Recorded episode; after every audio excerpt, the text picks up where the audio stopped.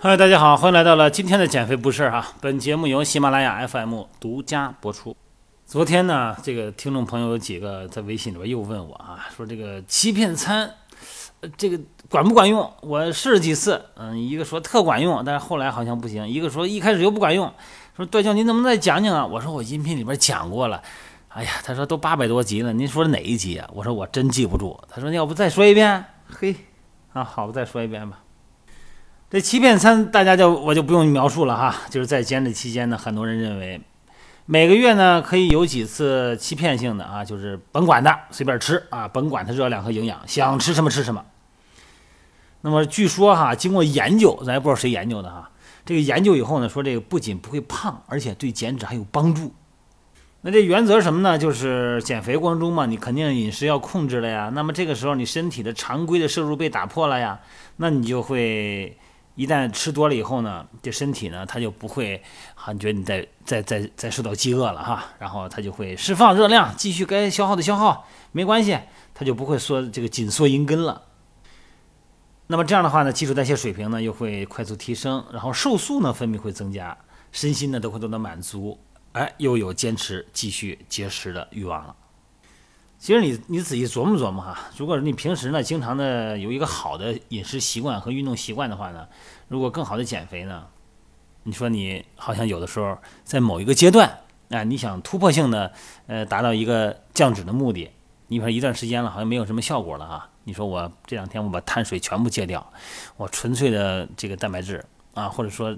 整个我吃再少一点，然后突然我再放开一点，这样也不是不行哈。短时间的试验试验以后，你可能对身体它那个从心理因素吧，至少咱先别说瘦素那些内分泌因素了，从心理因素呢，好像是有点价值。但是你平时也不运动啊，吃饭本身也不是很注意，突然哪天看秤上长肉了，你这一个礼拜突然不吃饭了哈，或者突然怎么着了，然后你怕你受不了，你说哎呀还有个欺骗餐呢，再来暴吃一顿，你这纯粹找反弹的啊，肯定这么个逻辑是不对的。因为在减肥期间呢，咱先不说运动减肥，平时正常的这个不运动减肥了哈，肯定你这个热量是要低的哈。那么低热量呢，再加上运动，有的人呢，那这个消耗就会比较大。那此时呢，人体的基础代谢呢，那肯定会降低呀。它不是运动你就提高基础代谢的呀，是运动完了以后，你补充充分的热量缺口了，它才提高代谢呢。也就是说，你运动减肥，它靠的主要是你基础代谢的提高消耗的热量。而不是你身体的运动，那个那个两个小时啊，我一看这两个小时消耗了六百多千卡热量，哎呀，太好了，没用，你得把这个缺口补上。你一个如果不补上，你的基础代谢可能会下降啊。那么这个逻辑的话，也就是说，你又运动又控制热量，你代谢可能会降低吧？哎，那这个时候呢，来这么一顿没有热量限制的欺骗餐，可能让你的基础代谢提高，来维持基础代谢一个。正常的基础代谢效率，这是一个逻辑。但咱们得必须了解一下什么是人的基础代谢哈，这个里边有很多因素，比方说年龄、性别啊、体表面积。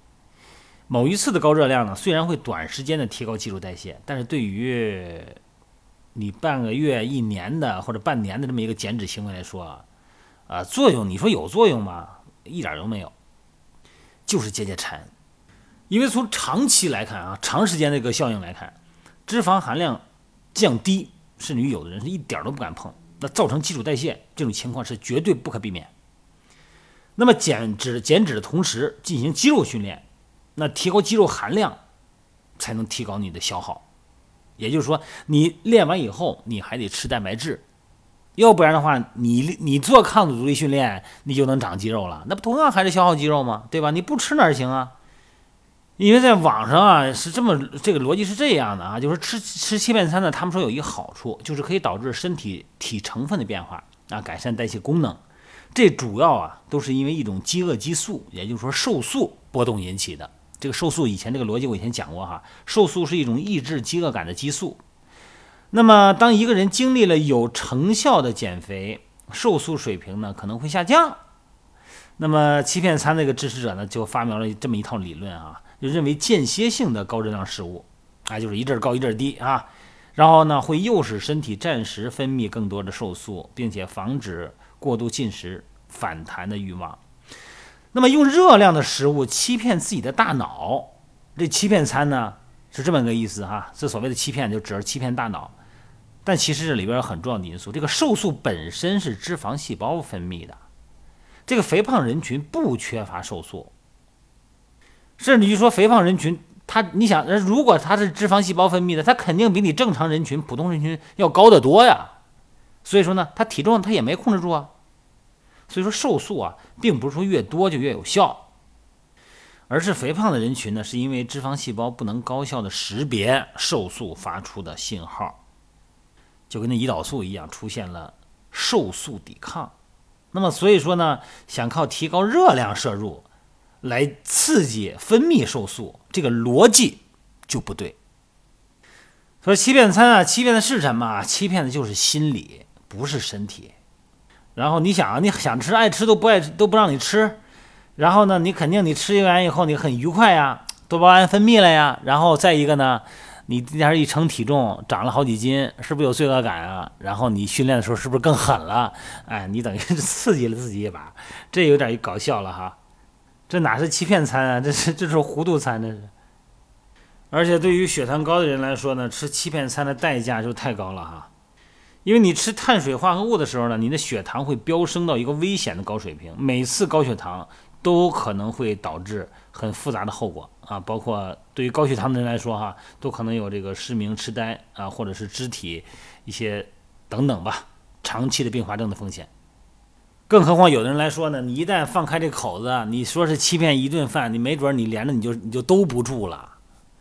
所以说，真正的方案不是要吃欺骗餐，而是让你每次吃饭呢，别把自己控制的这么狠，营养均衡。我一直在说哈，减肥三大营养素。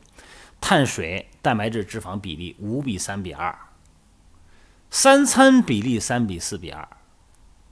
碳水化合物呢，别吃精米精面啊，糙米糙面。脂肪呢，吃优质脂肪，这不身体就正好吗？再加上运动量，提高肌肉量，增加代谢水平，就 OK 了。减肥是个长效机制，它有滞后效应，不是你今天练完明天就瘦的。今天弄完了，明天就瘦，那是拉肚子。好了，呃，多听听音频啊，让大家冷静冷静，别人一忽悠你就上啊。